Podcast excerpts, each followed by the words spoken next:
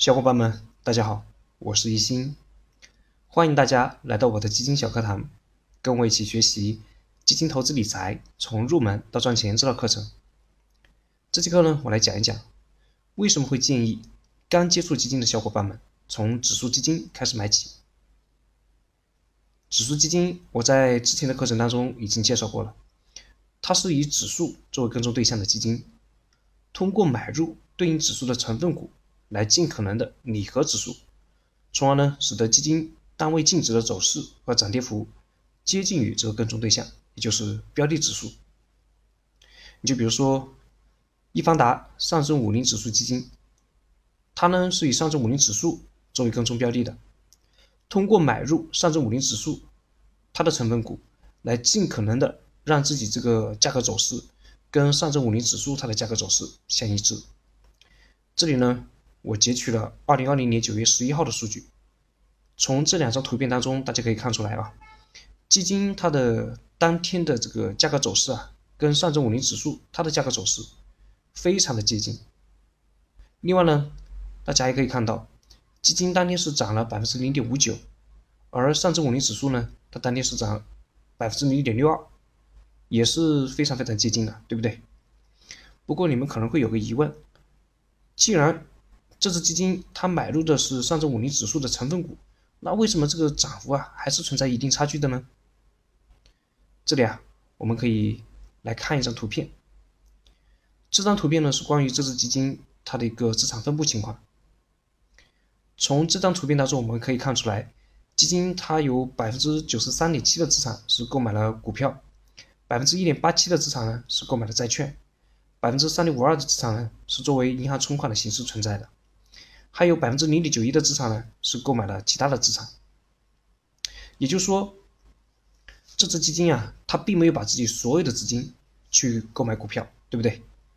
而这呢，也最终导致了基金净值它的一个涨跌幅跟指数它的一个涨跌幅是存在一定出入的，也就是有一定的差距。这是这个问题。在回顾了指数基金它的一些基本概念以后呢？我来讲一讲，为什么会建议大家去购买指数基金。首先，指数基金它的历史业绩整体表现还是不错的，这个我们可以来看一些数据。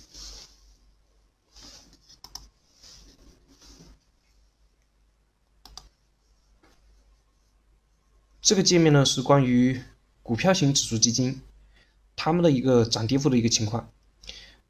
这里啊，我根据他们成立以来的业绩表现做了一个排序。大家可以看到啊，这个指数基金呢，一共是有，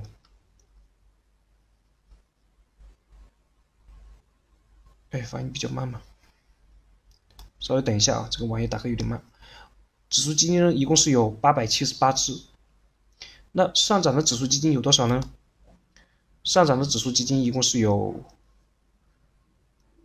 七百八十五只，也就是说，从成立以来到现在，上涨的指数基金是有七百八十五只，那下跌的就只剩下九十三只了，对不对？单从这个数量上来看啊，就是上涨的指数基金它是要远远多于这个下跌的指数基金的，对不对？是它的八倍还要多。所以呢，如果说我们从大量的历史上都是上涨的基金当中，去挑选目标基金的话，我们能够选中那种未来具有上涨潜力的这些基金，这个概率是不是会更大一些呢？对吧？啊，这呢就是我推荐的第一个理由。那我们再来看一下第二个理由。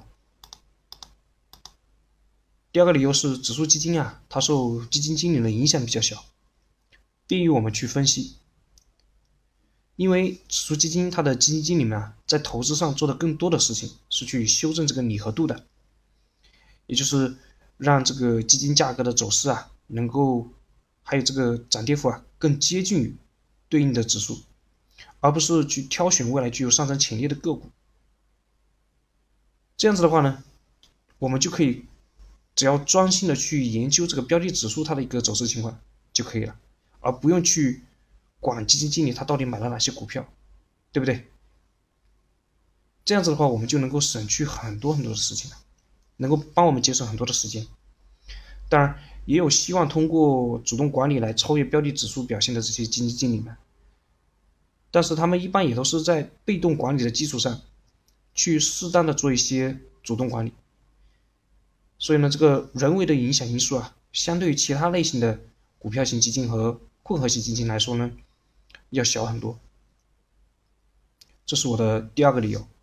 最后一个理由是，股神巴菲特。曾经连续九年在他的股东大会上建议个人投资者去购买指数基金，而且呢，他也用实际行动来证明了他这个建议的正确性。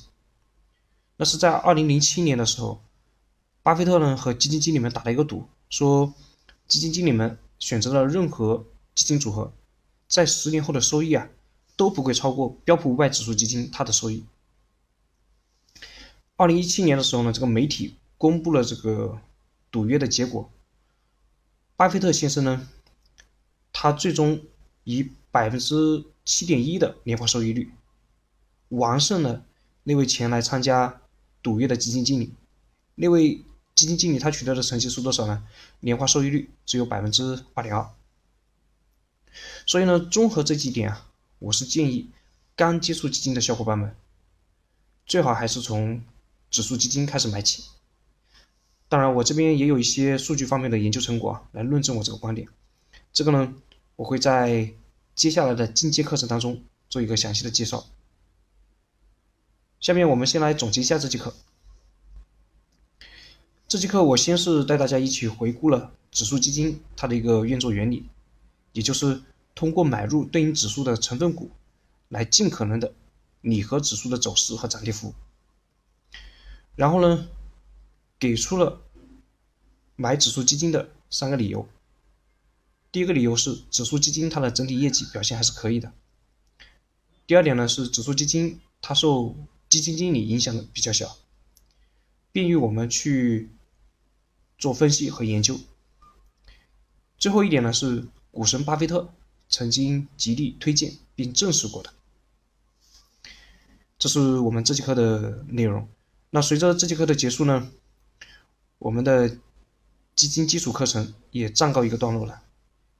那这节课呢，我们就先聊到这，小伙伴们，我们基金实战课程再见。